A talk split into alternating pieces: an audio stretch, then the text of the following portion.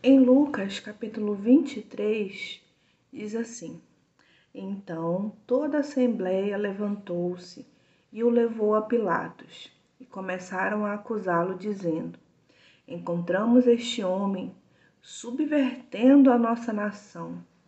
Ele proíbe o pagamento do imposto a César e se declara ele próprio o Cristo, um rei. Pilatos perguntou a Jesus: você é o rei dos judeus? Tu dizes, respondeu Jesus. Então Pilatos disse aos chefes dos sacerdotes e à multidão: Não encontro motivo para acusar este homem. Mas eles insistiam: Ele está subvertendo o povo em toda a Judéia com os seus ensinamentos. Começou na Galiléia e chegou até aqui. Ouvindo isso, Pilatos perguntou: se Jesus era galileu.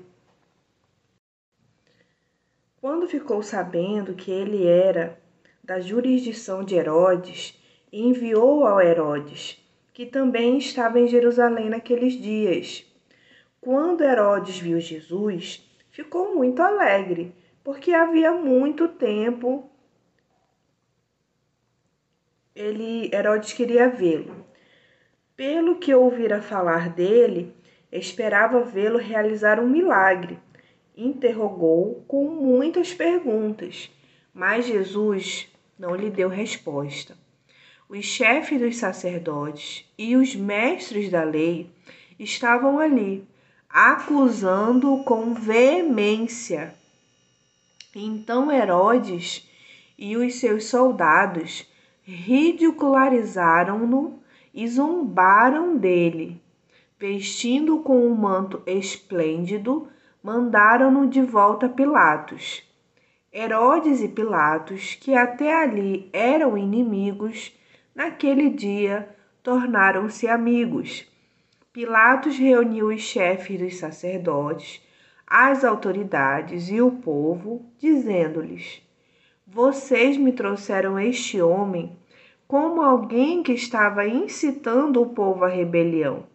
Eu o examinei na presença de vocês e não achei nenhuma base para as acusações que fazem contra ele, nem Herodes, pois ele o mandou de volta para nós. Como pode ver, ele nada fez que mereça a morte. Portanto, eu o castigarei e depois o soltarei. Ele era obrigado a soltar-lhes um preso durante a festa. A uma só voz eles gritaram: Acaba com ele! Solta-nos Barrabás! Barrabás havia sido lançado na prisão por causa de uma insurreição na cidade e por assassinato.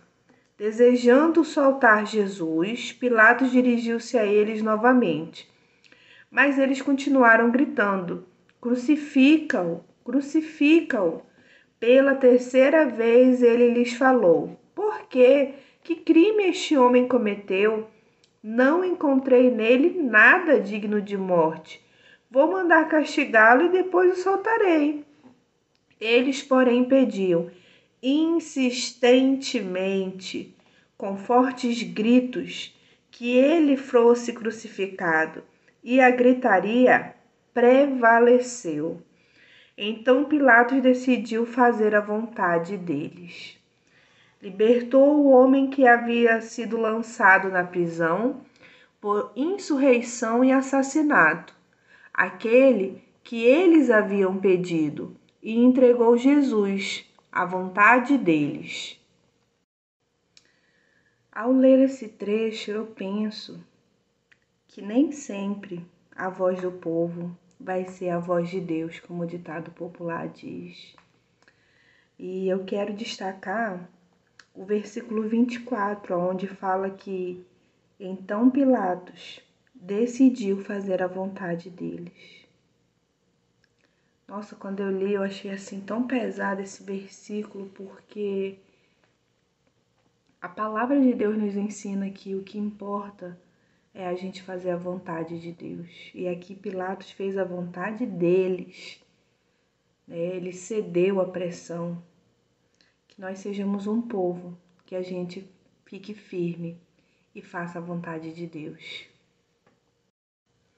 O capítulo ele vai continuar, vai relatar a crucificação, a morte de Jesus, o sepultamento de Jesus. Esses trechos eles já foram falados no livro de Mateus, no livro de Marcos. E é isso, gente. Por aqui se encerram as considerações de Lucas capítulo 23.